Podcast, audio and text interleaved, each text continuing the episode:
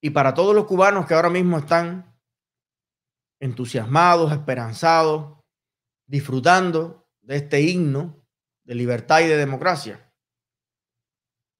les quiero mostrar cómo existe, claro que sí, un camino de paz, un camino de amor para liberarse de los comunistas.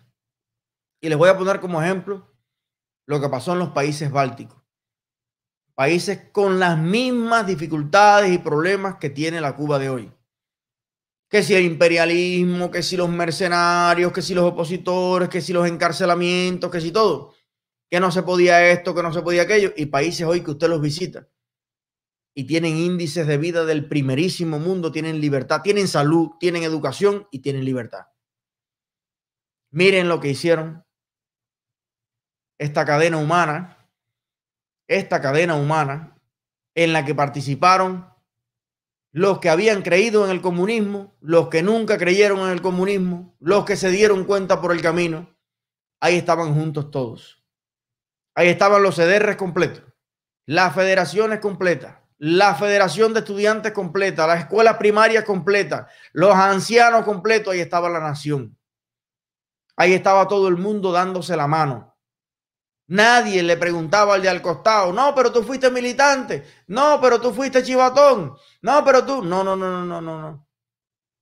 Ahí estaba el pueblo completo de esos países sin cuestionarle nada a nadie.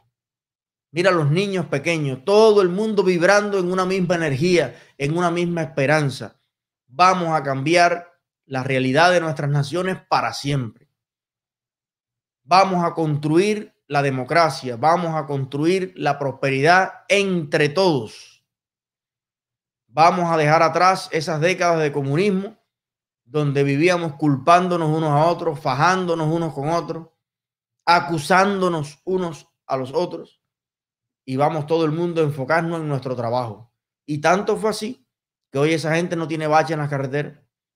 Hoy esa gente tiene hospitales lindos, limpios, opciones públicas excelentes, mucho mejor que las de Cuba, opciones privadas. Tiene escuelas maravillosas. Ha preservado mucho mejor su medio ambiente. Tienen periodismo libre e independiente. Tienen multipartidismo. Tienen elecciones. Tienen casi cero de criminalidad muchos de esos países. Yo pasé por allí. Usted puede caminar de día, de noche, de madrugada a todos lados y realmente usted ve un país hermoso. Varios países que antes eran colonias soviéticas, soviético-chinas, como lo ha sido Cuba durante tantos años.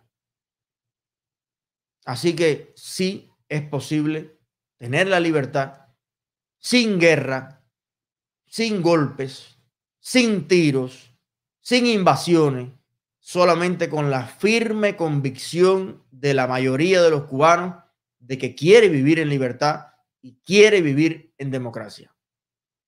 Lo han hecho tantas naciones del mundo que Cuba, un país lleno de personas excepcionales, preparadas, inteligentes, hermosas y aseadas, como diría Martín, Cuba no se puede quedar atrás.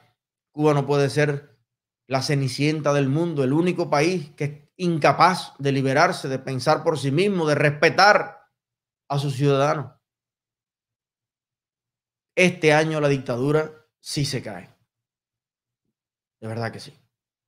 Así que síganse uniendo, sigan creando, que sigan las canciones, que sigan las obras, que sigan los performance, que sigan las cartas por la libertad, que sigan los eventos, como el que viene el sábado, en apoyo a esa artista cubana joven que la quieren meter a la cárcel por pintar un martí, un martí libre.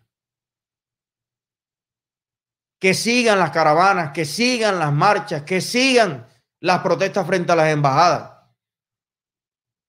Que siga Somos Más, que siga Cuba Decide, que siga un PACU, que sigan todas las organizaciones cubanos por la democracia en Canadá, en Europa, en Uruguay, en, en todas partes, que siga el movimiento San Isidro, que siga el 27N, porque cada cual a su manera, cada cual a su forma, cada cual con su talento, cada cual desde su perspectiva, está aportando a la misma causa. La democracia en Cuba, la libertad para Cuba, que va a significar un cambio para el mundo entero, un cambio positivo.